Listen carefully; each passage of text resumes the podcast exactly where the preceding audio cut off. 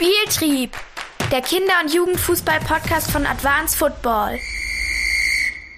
Hallo und herzlich willkommen zu einer neuen Episode Advanced Football Spieltrieb mit mir, Joscha, auf der einen Seite und dem Sakko auf der anderen Seite. Servus. Wir haben eine ganz, ganz besondere Situation, denn das erste Mal, glaube ich, sitzen der Sakko und ich uns bei einer Podcast-Aufnahme gegenüber und zu alledem sogar noch in einer Schiedsrichterkabine. Warum das der Fall ist, das können wir euch vielleicht irgendwann mal erzählen. Ähm, bis dahin bleibt es aber ein Geheimnis, warum das so ist. Schön, dass du wieder eingeschalten hast, beziehungsweise uns wieder zuhörst bevor wir reinstarten inhaltlich in unsere Folge, kurz nochmal bitte der Hinweis an dich und auch an deine Kollegen, die den Podcast auch hören. Teilt den doch mit euren Freunden, Kolleginnen, Kollegen und allen Leuten, die da irgendwie im Fußballbereich tätig sind, damit noch mehr Leute den Podcast selbst hören. Und wie du das machen kannst, entweder du teilst eben die Folge, dass sie das alles selber anhören oder idealerweise sollen sie die Folge bewerten, sei es bei Spotify oder bei ähm, Apple Podcast. Hauptsache, wir kriegen eine größere Reichweite, damit der Kinder- und Jugendfußball in Deutschland besser wird.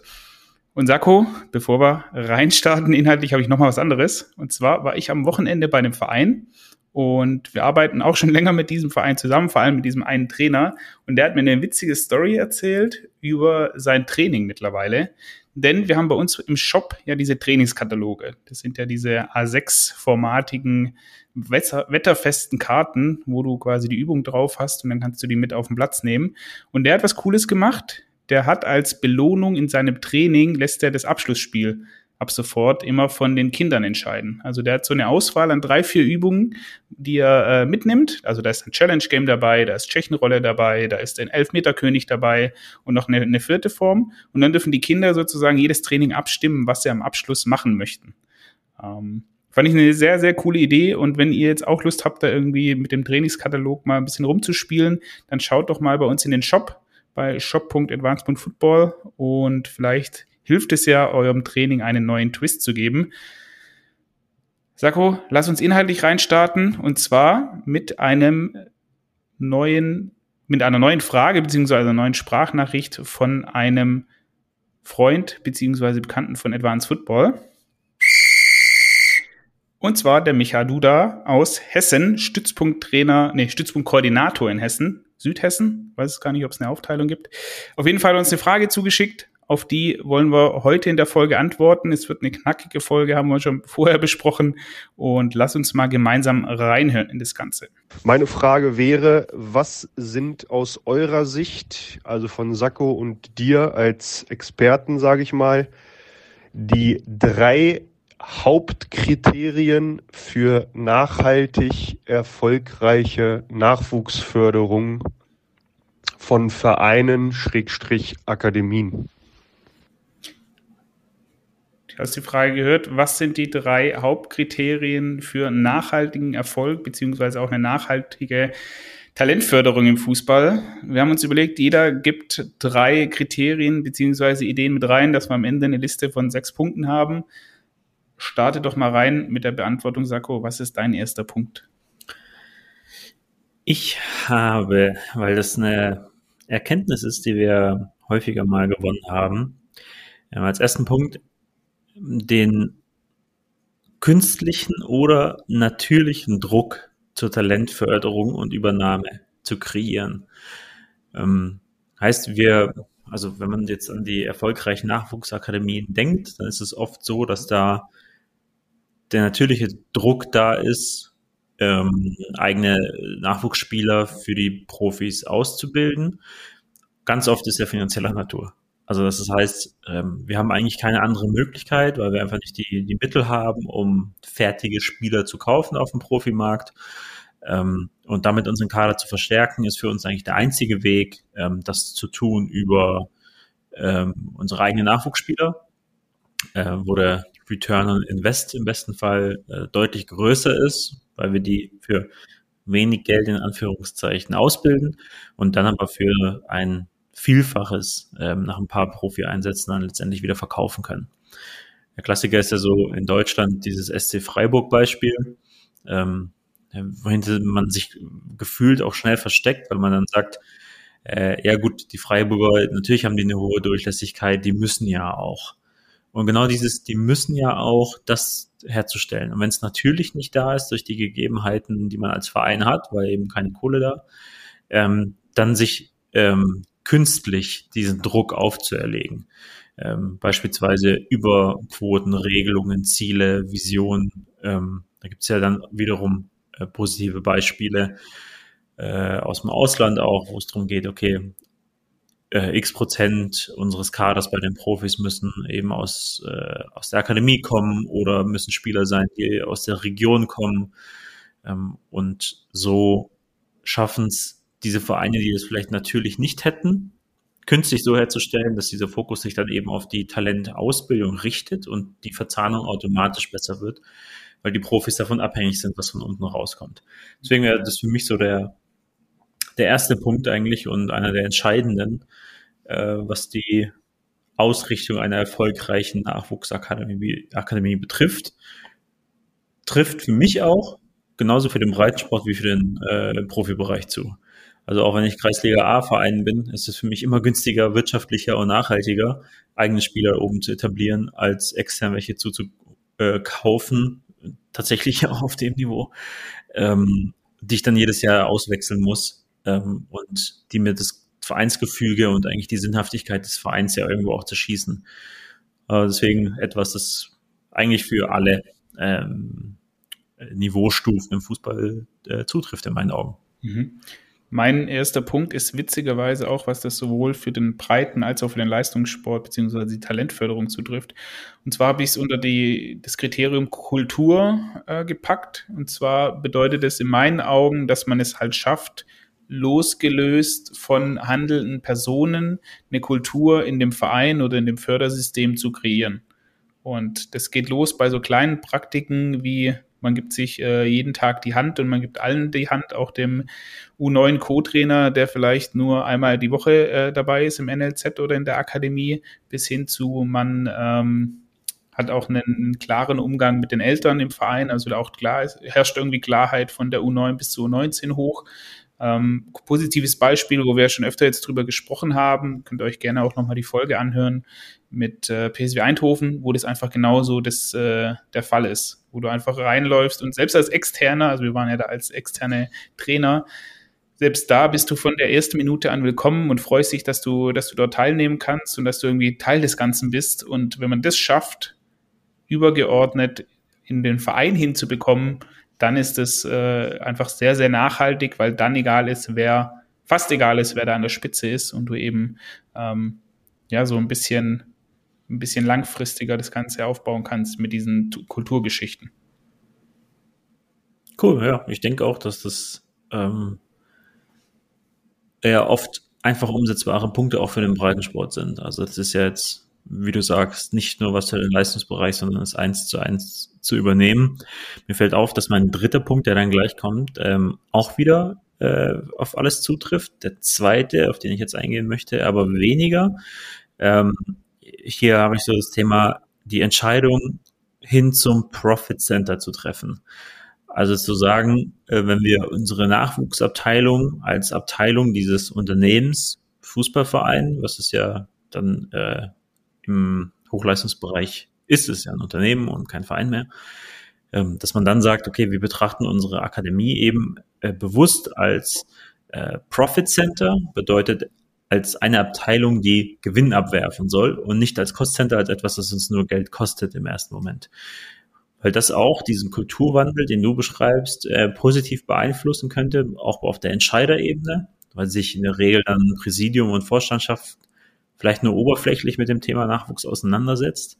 Wenn man das aber zu einer Vereinsphilosophie ähm, macht, dass das, also dass man sagt, wir erwirtschaften jedes Jahr im Schnitt x Millionen Transfererlöse aus unseren eigenen ausgebildeten Nachwuchsspielern, dann würde auch hier wieder eine extreme Fokussierung und, und das ist anders als beim ersten Thema, ähm, dass es nicht nur um sportliche Dinge geht, sondern vielleicht eben auch um Marketingthemen.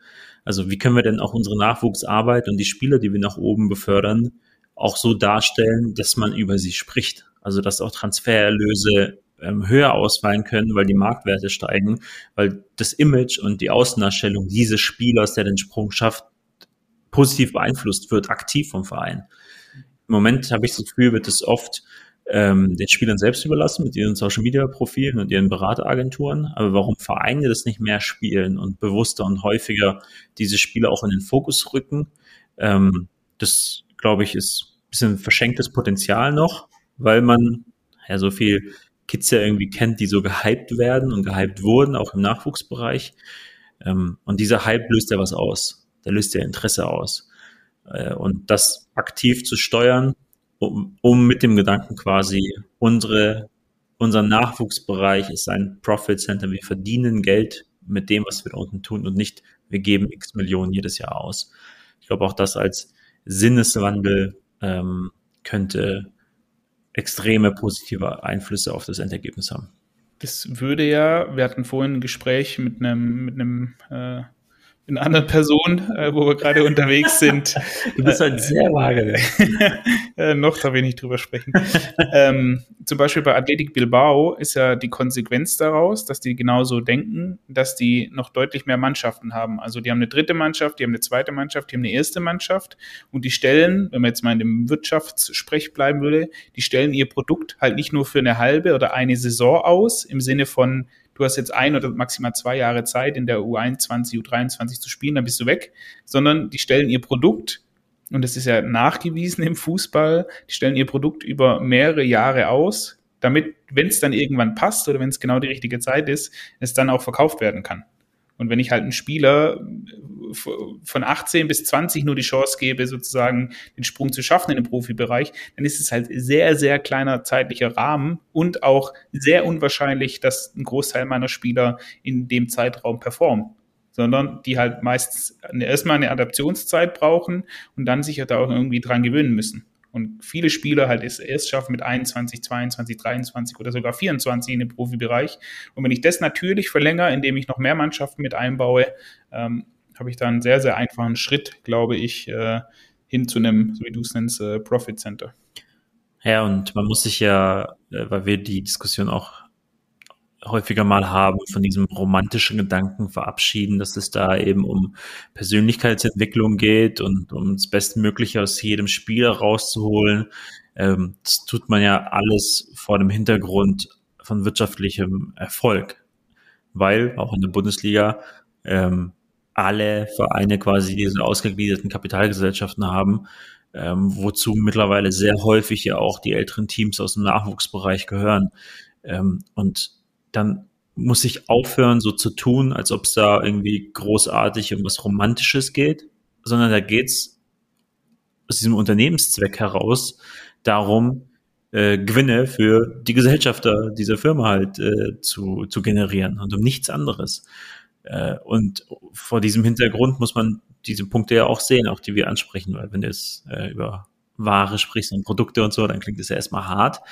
Ähm, aber das ist halt Teil des Ganzen. Das heißt ja nicht, dass ich die wie Abschaum behandle äh, und irgendwie schlecht mit denen umgehe, weil zu einer guten Ausbildung vielleicht auch des Top-Talents ist eben dazugehört, dass ich mich pädagogisch sinnvoll um ihn ähm, kümmere. Aber da wird oft verwechselt, also da wird an erster Stelle diese sinnvolle Ausbildung gestellt und dann entsteht vielleicht was draus, aber in der Realität ist es ja umgedreht. Und viele Maßnahmen würden noch besser funktionieren, wenn wir es auch umgedreht verkaufen würden. Also wenn wir dem Vorstand eben erklären würden, wir machen das, damit hier am Ende äh, diese Summe bei rauskommt, ist es einfacher ja auch Budget zu bekommen, als zu sagen, guck mal, wir machen jetzt äh, pädagogisch sinnvolle Arbeit und äh, wir sind hier altersgerecht und wir haben noch hier einen Psychologen, damit die sich wohlfühlen, ähm, weil das ist falsch rum gedacht.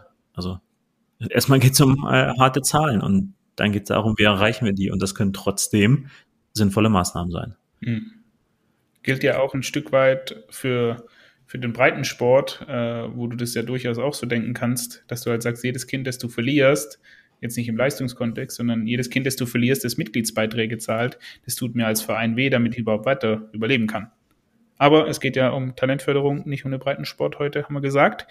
Mein zweiter Punkt ist äh, das Thema Fokus finden. Fokus finden, so allgemein es klingt, äh, so ist es auch.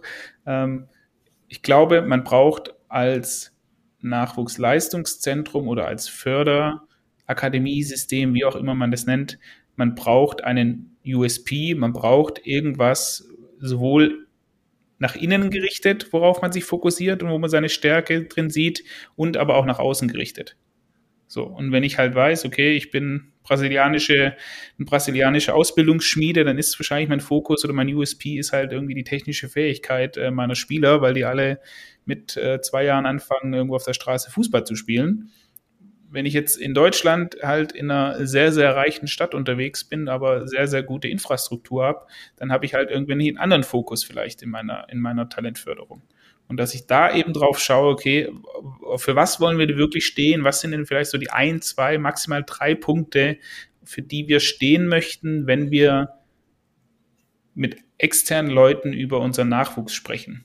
Weil 98 Prozent aller NLZs, mit denen wir Kontakt haben, da ist es immer das Gleiche. Wir wollen proaktiv sein, wir wollen gut gegen den Ball arbeiten, wir wollen gierig sein, wir wollen bissig sein, wir wollen viele Tore schießen. Gut.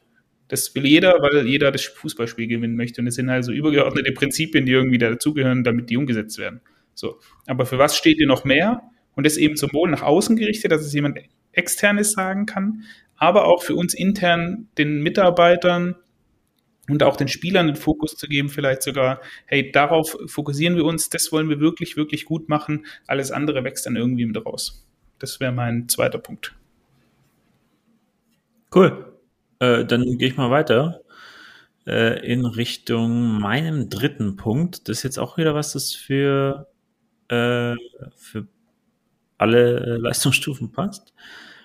Ähm, und zwar zu diesen, dieses Leitmotiv und grundsätzliche Ausrichtung äh, zu, zu implementieren. Und zwar, und das ist jetzt eine recht konkrete Maßnahme, möglichst viele, möglichst lange dieser toller Satz. Äh, also hier zu sagen, okay, wie bekommen wir ähm, ein möglichst breites Spektrum an, an Spielern äh, bei uns in die Akademie und wie bekommen wir die möglichst lange ähm, begleitet? Und du hast eben von, äh, von einem spanischen Verein mit einer dritten, zweiten, ersten Mannschaft gesprochen, dass sie dann halt eben nach der Jugend, klassischen Jugendzeit eben mit 18, 19 dann auch nochmal geschmeidige vier, fünf Jahre Zeit bekommen, äh, sich auf dem neuen Niveau ähm, zu etablieren. Und das ist etwas, das wahrscheinlich sehr vielen Vereinen sehr gut tun würde. Weil wenn ich in der U11 mich eben auf meine zwölf Spieler festlege, dann muss ich A, jedes Jahr, äh, ja, habe ich diese Neubewertung. Ich entferne Spieler aus der Förderung und nehme dafür komplette ähm, komplett unbekannte Spieler, ja, ich kenne, ich habe ja eben nur Wettkampfmaßnahmen gesehen in der Regel, äh, mit auf. Äh, und das System verfolge ich und habe dann meine Auffrischungsquoten. Ich, ich äh, ersetze einen Teil des Kaders. Wir haben es jetzt wieder bei einem ähm, Bundesligisten mitbekommen, da wird eben aus der U14-Mannschaft die Hälfte ähm, dann einfach aussortiert. Also noch ineffizienter kann dieses System eigentlich nicht sein. Und das Ding ist, die werden halt aussortiert. Also es ist dann rum mit der, mit der Förderung, ähm, anstatt irgendwie auch ein, ein System zu haben, äh, wo man solche Spiele dann alternativ auffangen könnte. Äh, eben wie es auch andere Clubs tun mit äh, starken so Satellitenvereinen, Satellitenmannschaften, wo eigene Vereinstrainer dort auch das Training durchführen. Äh, und die Spieler dann eben in dem Moment oder in dieser Phase nicht auf der höchsten Stufe arbeiten, sondern eben auf der zweithöchsten für das nächste Jahr oder die nächsten zwei Jahre, um auch ein Gefühl dafür zu bekommen, wie ist denn weiterhin die Entwicklung bei denen.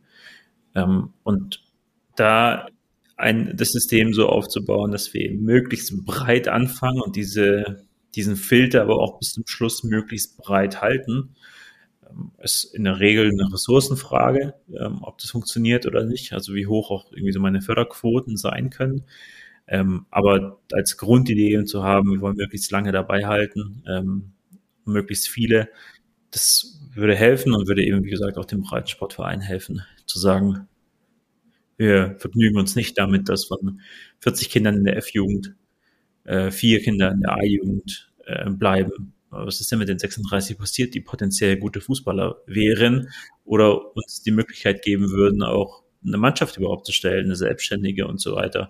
Also auch da, und ich sag's immer wieder gerne einen C-Jugendtrainer im Breitensport nicht danach zu bewerten, welchen Platz ähm, hast du in der total unwichtigen Tabelle gemacht, ähm, sondern hast du es geschafft, dass von den 20 Spielern, die du hattest am Anfang der Saison, immer noch 20 da sind. Oder sind sogar mehr geworden oder wie viel hast du verloren auf dem Weg? Und daran, das wäre das einzige Kriterium, an dem ich im klassischen Breitensport einen C-Jugend, B-Jugendtrainer messen würde. Also sind die in der Lage, die Kinder zu begeistern und weiterhin ähm, mit Spaß und Freude dabei zu behalten in diesem System. Weil das wird auch immer zwangsläufig dafür sorgen, dass ich ein höheres Niveau spielen kann. Weil wenn ich mehr habe, dann habe ich da potenziell auch mehr bessere Fußballer drin. Äh, und es schlägt sich dann durch bis in die, äh, bis in die erste, zweite, dritte Mannschaft, die ich dann da stelle. Von daher möglichst viele, möglichst lange als ein zentrales Motiv ähm, in der Arbeit der Akademie zu etablieren. Mein dritter Punkt geht auch in eine ähnliche Richtung. Ich habe es äh, mehr Wissenschaftlichkeit wagen genannt. Und wer mir bei, bei LinkedIn folgt, da versuche ich das ja immer wieder ähm, mit reinzubringen und irgendwie da Erkenntnisse aus der Wissenschaft irgendwie mit reinfließen zu lassen. Und ich habe jetzt einfach mal eine Liste, die ist sicherlich nicht vollständig und vielleicht gibt es den einen oder anderen Punkt, wo man da auch äh, diskutieren kann.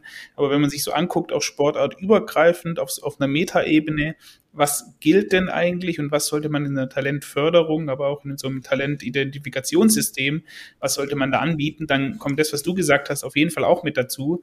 Dann gibt es aber noch viele andere Sachen. Also klar, wichtigster Punkt, Einbindung von einer breiten Basis von Spielern, die irgendwie mit dazukommen sollten. Fokus auf Spielerentwicklung anstatt Talentidentifizierung die Identifizierung und Auswahl so lange wie möglich hinauszögern. Ja, idealerweise bis nach der Pubertät, weil dann erst gesichert sagen kann, was habe ich denn auch für physische Voraussetzungen. Mehrere Einstiegs- und Ausstiegspunkte in dieses Talentfördersystem finden und auch ermöglichen. Ja, also nur weil einer in der U12 rausfällt, kann das nicht heißen, dass er nicht wieder in der U16 oder vielleicht sogar ein Jahr später wieder mit reinkommt. Das ist ja das, was zum Beispiel die auch bei Bilbao, was sie so gut machen mit ihren Partnervereinen, dass du halt nicht rausfliegst oder auch bei Benfica, Lissabon, dass du fliegst vielleicht raus aus der Akademie direkt in Lissabon selbst, kommst aber in so einen Satellitenverein und bist immer noch auf dem Radar. Ähm, dann eine möglichst große Kohorte an, an qualifizierten Trainern und Leuten, die sich da mit beschäftigen. Ja, also ist es durchaus auch eine Frage der, der Menge an, an äh, Personal, das man hat je mehr, desto besser würde ich jetzt nicht unterschreiben, aber es muss halt entsprechend qualifiziert sein. Dann Themen wie, was ist denn eigentlich ein Talent? Ja, also was ist für uns als Verein XY ein Talent? Wie definieren wir das, um das, was ich vorher gesagt hatte, auch ein USP für uns rausbilden zu können? Dann bei der Talentidentifikation, was habe ich da für unterschiedliche Werkzeuge, die ich nutzen möchte? Also mehr Dimensionalität beachten, nicht nur auf die Physis gucken, sondern Taktik, Technik, auch irgendwie sein Umwelt, Umfeld, Umwelt beachten gemischte Methoden mit reinbringen, also sei es von irgendwelchen Testungen, so standard äh, bis hin zu subjektiven äh, Trainerbewertungen mit einfließen lassen, mehrfache Beobachtungszeitpunkte, nicht nur einmal im Jahr im November sagen, heute läuft's, heute läuft's nicht, äh, der muss raus, das Alter berücksichtigen und da nicht nur das, das chronologische Alter, sondern durchaus auch irgendwie das biologische, das Entwicklungsalter und auch ganz, ganz wichtig im, im Nachwuchsleistungssport, sportartübergreifend, auch das Trainingsalter. Ja, wenn halt ein Spieler in der F-Jugend äh, schon seit vier Jahren kickt, ist er natürlich deutlich weiter schon als ein Spieler, der vor zwei Wochen angefangen hat mit Fußball im strukturierten Training in Retrospektive analysieren, wie ist denn unsere Genauigkeit für unsere Prognosen? Ja, also das, was wir uns die ganze Zeit einreden, trifft es denn überhaupt zu oder haben wir immer 0% Output und wir reden uns seit zehn Jahren ein, das funktioniert irgendwie nicht. Und dann noch als weitere Punkte, äh, Schaffen von einer, einer langfristigen Lern- und Entwicklungsumgebung, ja, sozusagen, okay, ähm, wo können wir denn wirklich Menschen weiterentwickeln? Und es ist nicht nur im Leistungssport ein Thema, sondern auch im, im Vereinsfußball zu sagen, ich entwickle nicht nur den Spieler für meine erste Mannschaft weiter oder entwickle den generell, sondern auch den, der die Wurst brät oder mir den meinen Rasen mäht. Ganz viele Sachen, dass ich, ich könnte jetzt noch, äh, noch mal eine halbe Stunde weitermachen. Ähm, aber ihr seht, durch diese Wissenschaftlichkeit, und es sind ja alles Erkenntnisse, die auf irgendwelchen Studienlagen und irgendwelchen Erkenntnissen ähm, beruhen, wenn man das mehr mit einfließen lässt, würde man sich sehr, sehr viel leichter tun, auch in der objektiven Beurteilung der Arbeit vieler Mitarbeiter, vieler Spieler und dann auch mit dem, was ich als Talentförderprogramm mache. Sechs spannende Punkte. Sakko, wir haben gesagt, wir wollen es heute kurz halten. Fällt dir zu dem Thema noch ein? Hast du noch irgendwas, das du loswerden möchtest oder glaubst, der Micha ist, äh, ist happy, wenn er das, wenn er das hört? Ich glaube, der Micha ist erstmal happy. Äh, und so ein paar Punkte bieten, glaube ich, einen ganz guten Rahmen so für erste Maßnahmen zur Implementierung. Meine, grundsätzlich sind wir da Freunde davon eben, und das fehlt, glaube ich, auch deutschen Leistungszentren an vielen Stellen, so dieses Projektdenken, Projektmanagement ähm, auch für sowas zu haben, weil letztendlich ist es das. Also es sind ganz viele verschiedene Projekte mit verschiedenen Abteilungen, die teilweise ineinander greifen müssen, auch damit sie überhaupt funktionieren. Ähm, und es ist dann aber irgendwie zu viel Fußball. Es ist dann, dann doch zu plump. Was machen wir denn auf dem Platz? Und so konkret, wie wir das versuchen, in, in, in Fortbildungen, Workshops und so weiter zu, zu etablieren und anzusprechen, ist das, glaube ich, also auch diese Fragestellung, die uns Micha mitgegeben hat und aber auch, also die Punkte, die wir jetzt besprochen haben, wir setzen ja voraus, dass ich ein Verständnis dafür habe, wie sowas funktioniert. Also wie vielleicht auch so ein Change-Prozess funktionieren kann, wie ich die Mitarbeiter abhole, einbinde auf dem Weg, wie wir Meilensteine definieren, wie wir uns Projekt- und Status-Updates geben, wie wir vielleicht auch in Joe-Fixes zusammensitzen, wo wir strukturiert über Themen sprechen, Aufgaben mitnehmen und nicht das hundertste Meeting haben, wo ergebnislos niemand mitgeschrieben hat und äh, quasi nichts entsteht aus diesem, aus diesem Treffen heraus. Und ineffiziente Meetings. Ich glaube, da kann jedes Leistungszentrum irgendwie ein Lied von singen. Also wirft man sich dann einfach zusammensetzt, dann gibt's Palaver und dann äh, gehen alle wieder auseinander und jeder ist froh, dass es eigentlich vorbei ist. Äh, ja, wie viel Möglichkeiten es da geben würde, wenn man das strukturiert angeht. Und wir haben ja jetzt so ein paar Projekte, wo wir das ja äh, merken und also hier, wo wir jetzt auch sitzen, ist ja eben auch genau ein solches Projekt, äh, wo wir sagen, okay, man kann sehr strukturiert ähm, Prozesse etablieren ähm, und kommt schnell zu den ersten Ergebnissen. Und das ist ja auch wichtig. Also, so wie es ein Trainer auf dem Platz wichtig ist, dass wenn ich unter der Woche was trainiert habe, will ich es am Wochenende sehen, ist es auf dieser Ebene ja projektseitig auch so. Wir haben halt irgendwas angeschoben, wo ist das erste Ergebnis? Und dass man sich nicht versteckt hinter der Aussage, ja gut, Nachwuchsarbeit, das wird seine Früchte tragen in fünf bis acht Jahren. Ja, schon, aber Meilensteine können wir auch für drei Monate definieren und für sechs und für neun und für zwölf. Äh, und die braucht es auch, damit der Enthusiasmus bestehen bleibt, dass die Leute weiterhin Bock haben, an den Themen zu arbeiten, sehen, dass da was passiert und dass ich eine Argumentationsgrundlage schaffe, den Leuten gegenüber, die mir mein Budget geben ähm, und denen zeigen kann, guck mal, was in den letzten sechs Monaten passiert ist.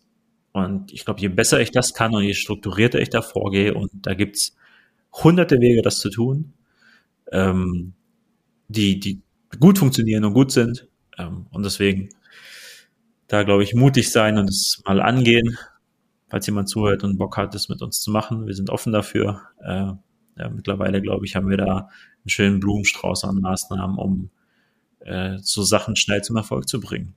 Also seid mutig. Schöne letzte Worte. Sako, vielen Dank für deine Zeit. Bis nächste Woche. Bis dann.